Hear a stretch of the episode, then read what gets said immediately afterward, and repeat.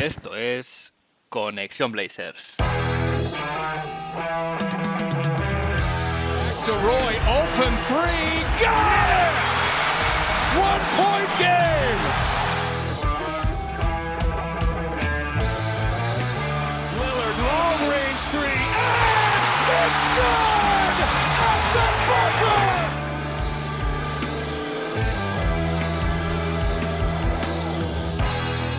Bienvenidos al episodio 94 de Conexión Blazers. Soy Héctor Álvarez y para empezar la semana bien, toca mirar Oregón para traerte una dosis de todo lo que necesitas saber del equipo y en menos una hora, un rato que se te hará corto. La vida del aficionado de los Portland Trail Blazers ahora mismo es bastante aburrida, sin poder ver jugar a nuestro equipo, además en el tramo de mejor baloncesto de la temporada, como son los playoffs ya en esta segunda ronda. Y es que la mayoría de los fans están ahora tachando días del calendario hasta ese sorteo de la lotería, que por otra parte ya casi está aquí.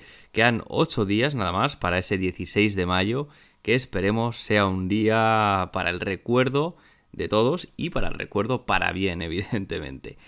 La semana pasada no hubo episodio, por lo que en el repaso de la actualidad de, hoy también recogeré eh, lo que pasó la semana anterior. Hablaré del equipo de la G-League, como no podía ser de otra manera, este equipo que los, Trailblazers tendrán eh, la temporada que viene y también de algunos rumores de traspaso. Pero antes, como es habitual, vamos a ver qué ha pasado en Rip City en esta última quincena.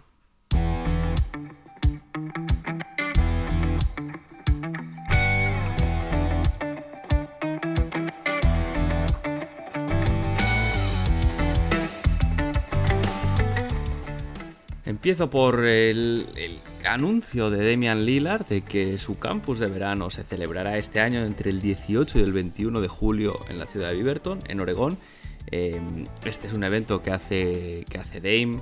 Eh, los últimos años por lo menos lo, ha venido haciendo casi anualmente y bueno pues es un campus el que dura cuatro días en el que chavales de entre, 16, entre 6 y 16 años perdón eh, pues podrán tener la oportunidad de jugar a baloncesto con Lilar, aprender de él y bueno, pues estar eh, en conexión con uno de los mejores jugadores de la liga y uno de los mejores líderes de la liga, que no es moco de pavo.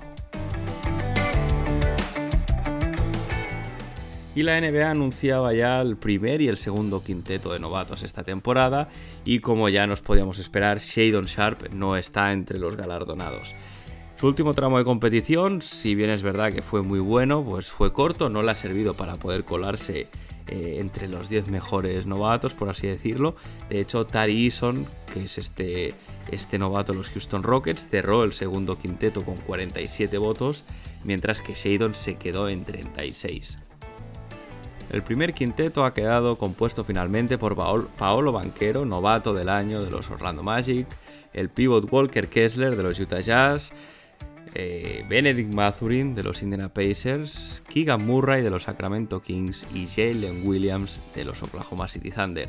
El segundo quinteto, por otro lado, ha sido Jalen Duren, pivot de los Detroit Pistons, Tari Eason, alero de los Houston Rockets, Jaden Ivey, el base de los Detroit Pistons, Jabari Smith, eh, número uno y que le costó mucho encontrar eh, su ritmo durante la temporada también de los Houston Rockets en este quinteto y lo cierra Jeremy Sohan de los San Antonio Spurs.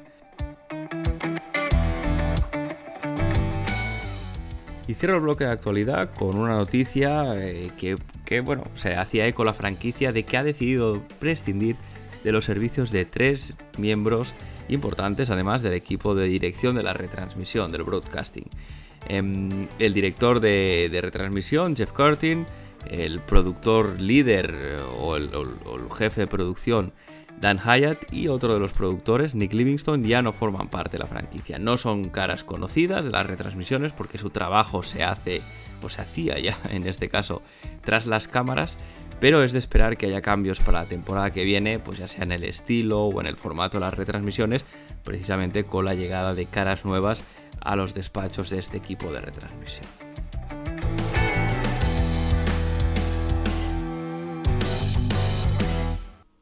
Y me voy ahora con el anuncio más relevante sin duda que hemos tenido en estas dos últimas semanas. Eh, merecía capítulo o segmento aparte y no solo estar como una noticia más. Y es que la franquicia anunciaba a final del pasado mes de abril que para la temporada que viene tendrá un equipo en la G-League. Esto era algo que se venía demandando desde hacía mucho tiempo por parte de los aficionados. No, no podemos olvidar que los Portland Trail Blazers y los Phoenix Suns eran los únicos equipos sin afiliado en la G-League, por lo tanto, ahora mismo ya solo serán los Suns em, el equipo que no tenga también, em, digamos, un equipo afiliado en la Liga de Desarrollo. Parece que finalmente Jody Allen ha dado su brazo a torcer, porque esto no podemos eh, obviarlo, eh, es una inversión también de dinero, sabemos que Jody es más bien tacañona, y bueno, pues con esto los Blazers dejan de ser una anomalía, perdón, en la liga y pasan a, tener un equipo eh, en esta G-League como casi casi todo el resto de equipos y algo que debería ser lo más normal. Eh, de hecho, Portland ya tuvo en su momento un equipo en la por entonces D-League, la liga de desarrollo eh, de la NBA, y es que entre 2012 y 2014 eh, se tuvo como afiliado a los Idaho Stampede, pero bueno, esto fue una aventura que solo duró un par de temporadas. El nuevo nombre de la franquicia de, la G-League no ha sido anunciado todavía, es algo que iremos sabiendo según se acerque la temporada. Entonces, ¿Qué es lo que sabemos? Porque se han compartido pocos detalles. Eh, sí que se sabe que se espera que este, digamos que esta decisión, que este nuevo equipo ya empiece en la, en la, próxima temporada, la 2023-2024. También sabemos que estará muy muy cerquita de, de, Portland porque el equipo jugará en el Child Center de la Universidad de Portland, en el mismo campus de la Universidad de Portland. Y muy poquitas cosas más, pero como os decía, pues eh, detalles se irán compartiendo según, según se vayan cerrando. ¿Por qué es importante o qué puede aportar tener un equipo, una franquicia en la G-League? Bueno, puede ser obvio, pero de entrada los Blazers ya no tienen la desventaja competitiva de no tener este equipo donde poder eh, disponer de un amplio grupo de jugadores en desarrollo, como tienen 28 de los 29 equipos restantes de la liga. Así que eh, se podría decir que el, primer beneficio es simplemente ponerse al nivel de los demás porque los Blazers tenían una deuda pendiente en este aspecto. Em, de este modo también, teniendo el equipo, ya no hay que enviar jugadores a la G-League eh, por tramos de la temporada. Sin ir más lejos, este, este año hemos visto como Greg Brown eh, durante, durante algunos momentos, durante algunos partidos, John Butler también, habían sido asignados a, distintos equipos, a distintas franquicias en la G-League. Eh, ahora mismo, pues eh, teniendo de cara a la temporada que viene un equipo propio, se pueden tener jugadores ahí continuamente con lo que eso implica para su desarrollo. Además, este, este desarrollo es, no sirve solo para jugadores, también es un sitio donde los entrenadores o miembros del staff técnico pueden ir fogueándose y coger experiencia antes de eh, dar el salto al banquillo del equipo eh, de la NBA, de los Portland Trail Blazers. Eh, lo más importante es que tenemos ejemplos de éxito, perdón, a montones. Es decir, desde los Miami Heat y sus jugadores que, salen, ¿no? Esto es un drafted que van sacando, que muchos de ellos se foguean en la Liga de Desarrollo, como Max Struz o Gabe Vincent. Eh, bueno, pues jugadores que a priori no captaron el ojo de los ojeadores NBA, pero que a base de, un programa de desarrollo con unos técnicos adecuados y minutos de competición, pues han llegado a ser jugadores muy, muy productivos en, a nivel NBA, ¿no? no solo a nivel G-League. Eh, y luego, el que yo creo que es el, eh, digamos, el máximo ejemplo, el máximo exponente de lo que es el éxito de, de un buen equipo de G-League y de un buen proyecto de desarrollo como son los Toronto Raptors. Los Toronto Raptors con su afiliado los 905 Raptors hace unas pocas temporadas, bueno, ya no tan pocas, hace unas cuantas temporadas, mejor dicho, eh, tuvieron en su equipo de la G-League a Nick Nurse, a Pascal Siakam y a Fred Van Vliet, que fueron campeones de la G-League y unos años después, pues trasladaron ese éxito a la NBA y fueron campeones y ganaron el anillo. Es decir, eh, estamos hablando de que un proyecto bien trabajado, evidentemente, esto no es como eh, digamos, no va a dar frutos por sí solo, pero si se trabaja bien puede ser eh, muy interesante y como decía, ¿no? Para, para jugadores, también para entrenadores, eh, también, por ejemplo, Mike Daignault, entrenador de los Oklahoma City Thunder, que está haciendo un papel muy, muy bueno en, dotar de una, de una, identidad y de un estilo de juego a su equipo, pues es otro de los que pasó por la G-League y bueno, pues evidentemente nombres de jugadores los tenemos a patadas. Em, hay muchas expectativas, como es normal, eh, pero hay que pensar que esto es un proyecto del que veremos los frutos a medio o a largo plazo, porque al final pues no deja de ser eh, tema de desarrollo, jugadores que como pronto pues empezarán en la temporada que viene a disfrutar de minutos y eso lleva su tiempo, pero en cualquier caso un acierto total eh, de Joe Cronin que debería dar un empujón competitivo a la franquicia.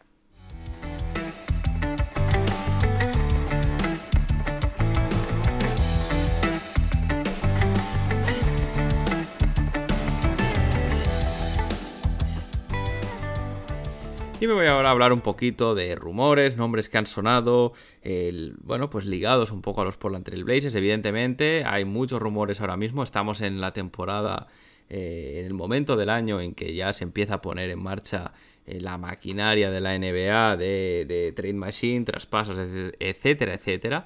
Pero me voy a centrar en un nombre en concreto porque eh, publicaba ya hace varios días la cuenta de Twitter NBA Central que algunos ejecutivos de la NBA veían a varios equipos como destinos potenciales para Carl Anthony Towns, un nombre que va a estar en boca de todos este verano seguramente, y entre esos equipos em, que entendían que, pueden ser un destino potencial, también estaban los Portland Trail Blazers. Em, este es sin duda un nombre que suena, viene sonando eh, ya de, hace tiempo y además es un, es un jugador que gusta aparte de la afición. Em, y bueno, pues estos rumores también evidentemente nacen eh, de la marcha de los Minnesota Timberwolves, eh, que bueno, pues en el verano pasado apostaron muy fuerte por este traspaso por Gobert, el encaje Gobert Anthony Towns no ha acabado de funcionar y evidentemente pues eso puede hacer que la franquicia de, de Minnesota decida pues traspasar a Carl Anthony Towns en busca de un jugador que tal vez, o un paquete de jugadores que tal vez sea de mejor, eh, que pueda dar mejor rendimiento eh, junto, junto a Gobert, ya que parece difícil pensar que solo un año después de dar el, el, bueno, el inmenso capital de rondas de draft y jugadores por el que traspasaron, pues que se, se, desdigan de ese traspaso para intentar moverlo. Además que Gobert tiene mucho menos valor de traspaso que Carl Anthony Towns. Em, en cualquier caso, el valor de cada Anthony Towns de traspaso es alto, que los Minnesota Timberwolves hayan, eh, hayan tenido un mal papel en los playoffs y este encaje que decían no funcione bien, no quiere decir que vaya a salir a precio de saldo, eh, pero bueno, eh, un nombre, un nombre que está ahí. Si vamos a analizar un poquito más en detalle, con números, ¿qué puede aportar Carl Anthony Towns? Pues lo, lo principal, decir que es un hombre alto que tira de 3, tiene un porcentaje de un 39,5% en su carrera, es un porcentaje muy bueno. Eh, lo tiene además con 4,2 intentos por partido, que no es un volumen eh, como de Demian Lillard, evidentemente, pero bueno, evidentemente está muy bien. Estamos hablando de uno de los pivots que más tira y sobre todo más mete eh, fuera de la línea de 3 puntos. Ha estado cuatro temporadas por encima del, 40% en tiros de tres, que es una cosa totalmente demencial. Y no podemos olvidar que ganó incluso el concurso de triples de la NBA, con lo cual su eficacia y su eh, rendimiento en esta faceta del juego está más que contrastada. Además, también estaríamos hablando de un jugador que podría ser un buen anotador al lado de Mian Lillard, porque es un jugador que, viene promediando 23 puntos por partido en su carrera, con un porcentaje del 52,6%, que está bien. Em, algunos datos además que, bueno, pues para dar un poquito de contexto pueden ayudar. Carl Anthony Towns tiene 27 años, mide 2'11, puede jugar de 4 o de 5, si bien su posición natural es el 5. 8 eh, temporadas en la NBA con promedios de 23 puntos por partido, 11,2 rebotes por partido, 3,2 asistencias, 0,8 robos y 1,3 tapones por partido. Em, de esas 8 temporadas, 3 eh, ha, ha, llegado a jugar playoff. Eh, la primera cuando Jimmy Butler estuvo en Minnesota y luego el año pasado y este en el que en unos playoffs los que entraron vía play-in en ambas ocasiones y fueron eliminados en primera ronda también en ambas ocasiones. En total, su experiencia en playoff es reducida, solo ha jugado 16 partidos. Tiene un contrato de superestrella de la liga, estamos hablando eh, de que le quedan cuatro años eh, garantizados y un quinto más como opción de jugador, a razón de 36 millones, 49 millones la temporada siguiente, 57 la de después y el último, como decía, opción de jugador de 61 millones de dólares, que se dice pronto, em, como decía, contrato total de superestrella. Eh, su talento es indiscutible, eso sí, tres All-Star, dos quintetos All-NBA, campeón del concurso de triples, etc. Con todo esto, podría parecer que, que Cal Anthony Towns es el fichaje perfecto y que habría que tirarse de cabeza por él, eh, pero también hay muchas cosas que tiran para atrás o que son, digamos, no tan positivas eh, acerca de su juego o de su incorporación. Eh, lo primero, como decía, el contrato es de superestrella, eh, un contrato de primera espada, sin serlo realmente. De hecho, en Portland no sería primera espada, sino que sería el escudero, el escudero perdón, de Demian Lillard.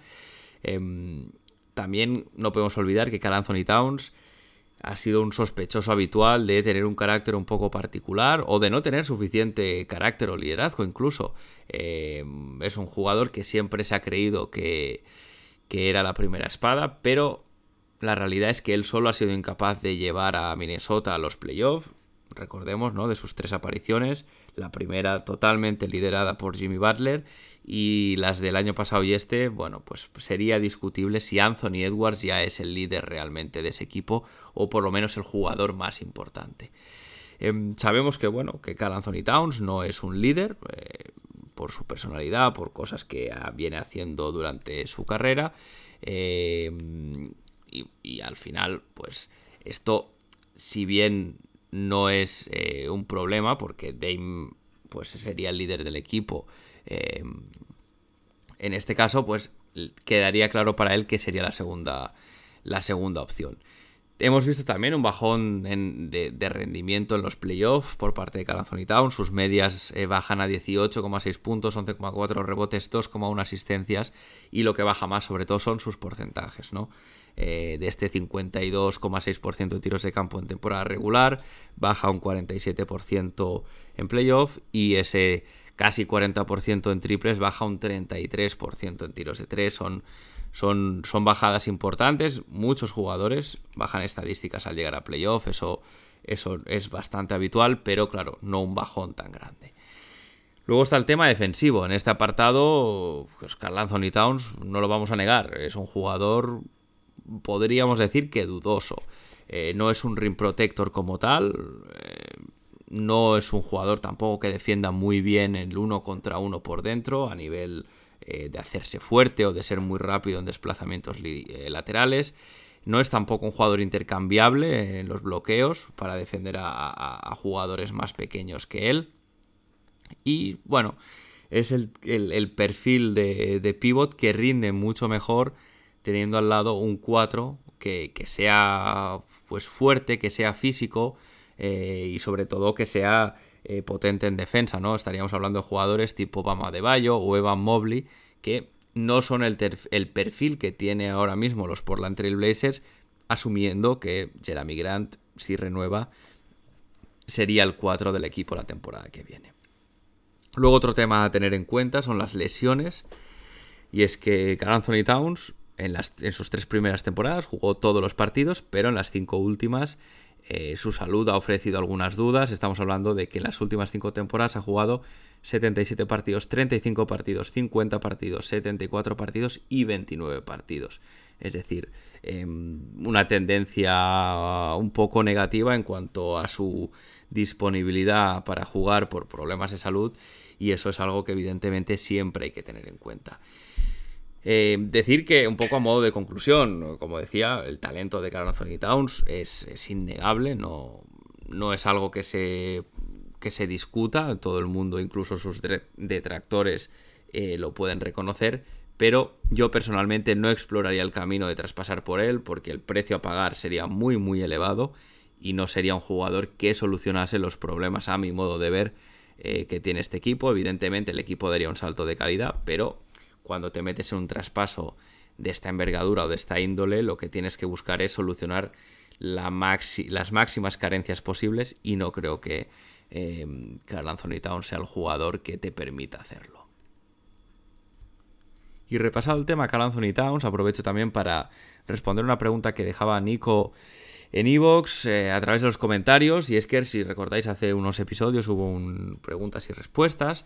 Em, y Nico decía: No me enteré de lo de las preguntas, te habría preguntado algo incómodo. ¿Firmarías Draymond Green, Miles Bridges o Kyrie Irving? En el mercado libre, claro. Personalmente, no. Bueno, son tres nombres. Eh, que a Nico me parece que cada uno de ellos, por distintos motivos, eh, son bastante, bueno, causan bastante controversia, ¿no? De estos jugadores eh, que, siempre están eh, en entredicho o en el disparadero, ya sea por un motivo o por otro. A mí personalmente ninguno de los tres me convence demasiado tampoco y explico un poquito por qué. En el caso de Draymond Green creo que es un jugador que evidentemente su presencia defensiva es, es innegable, estamos hablando de, de uno de los mejores jugadores defensivos de, los, de, las últimas temporadas en la NBA. Él mismo, se, bueno, él se autoproclama el mejor jugador defensivo de siempre. Eso estaría, estaría por ver, pero sin duda es un jugador fundamental en el engranaje defensivo de los Golden State Warriors, que por otra parte es muy bueno. Es un jugador que pese a sus limitaciones de altura, Em, puede pelearse con tipos más grandes que él, es rápido como para ser intercambiable, eh, puede ser perfectamente tu, tu, pivot de small ball sin, sin, problemas, siempre y cuando el resto del equipo sí que tenga un poquito de tamaño.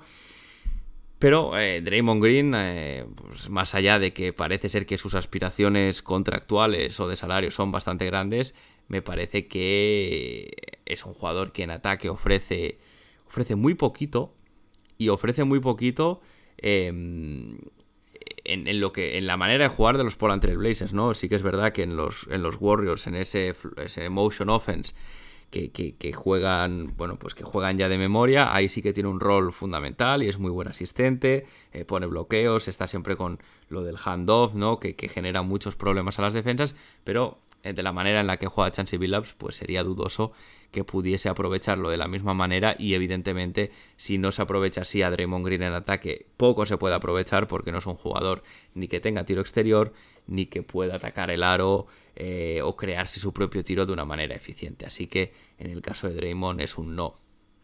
El siguiente que es Miles Bridges, em, cero dudas a nivel deportivo, es decir, un jugador del perfil que podría venir muy bien a Portland, un, wing muy grande, eh, con un buen tiro, eh, un tiro aceptable, muy físico, un Santilbanqui que le puedes tirar el balón eh, arriba y lo caza y la hunde, es decir, a priori sería un jugador que encajaría muy bien.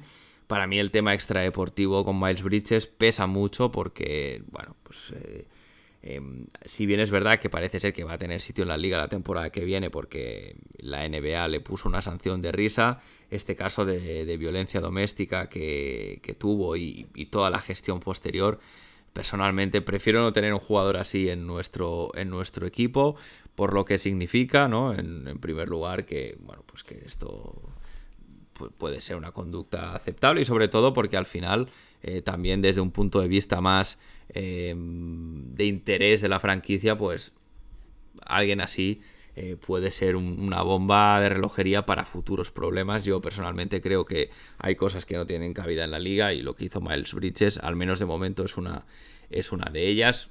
Eh, yo creo en las historias de redención y de que la gente, pues evidentemente puede cometer errores. En el caso de Miles Bridges, entiendo que al menos de lo que se ha hecho público no ha hecho nada para, digamos, enmendar ese error o, al menos reconocerlo incluso, con lo cual eh, bastante lejos de mi equipo siempre que sea posible.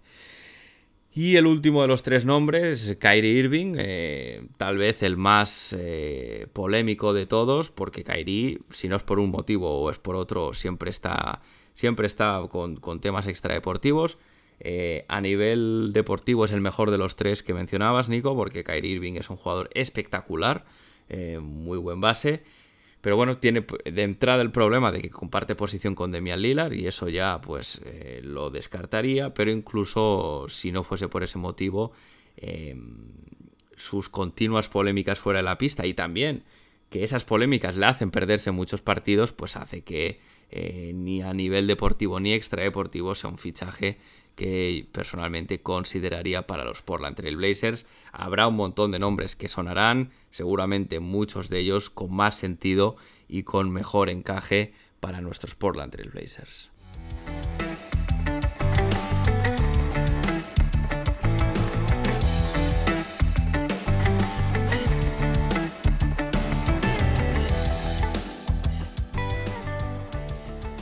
Y con esto cierro el episodio por hoy. Si tenéis algo que decir sobre el podcast, alguna propuesta, algún comentario, algún tema que queréis que trate, no dudéis en contactar. Lo podéis hacer a través de los comentarios de iVoox, como ha hecho Nico, o lo podéis hacer también a través de la dirección de correo del podcast, connectionblazers.gmail.com, en el Discord de la comunidad de Back to Back y también en Twitter en arroba. Si habéis llegado hasta aquí, gracias por estar ahí una semana más. Eh, al final eh, pocas cosas pasan en el mundo Blazer eh, durante estas semanas, pero las cosas se van a ver bastante interesantes, que la lotería está casi ahí. Como os digo siempre, si os gusta el podcast, recordad recomendarlo a vuestros amigos, a vuestras amigas, que la comunidad de los Portland Trail Blazers eh, pueda seguir creciendo. Yo sin más me despido, seguimos conectados, hasta la semana que viene.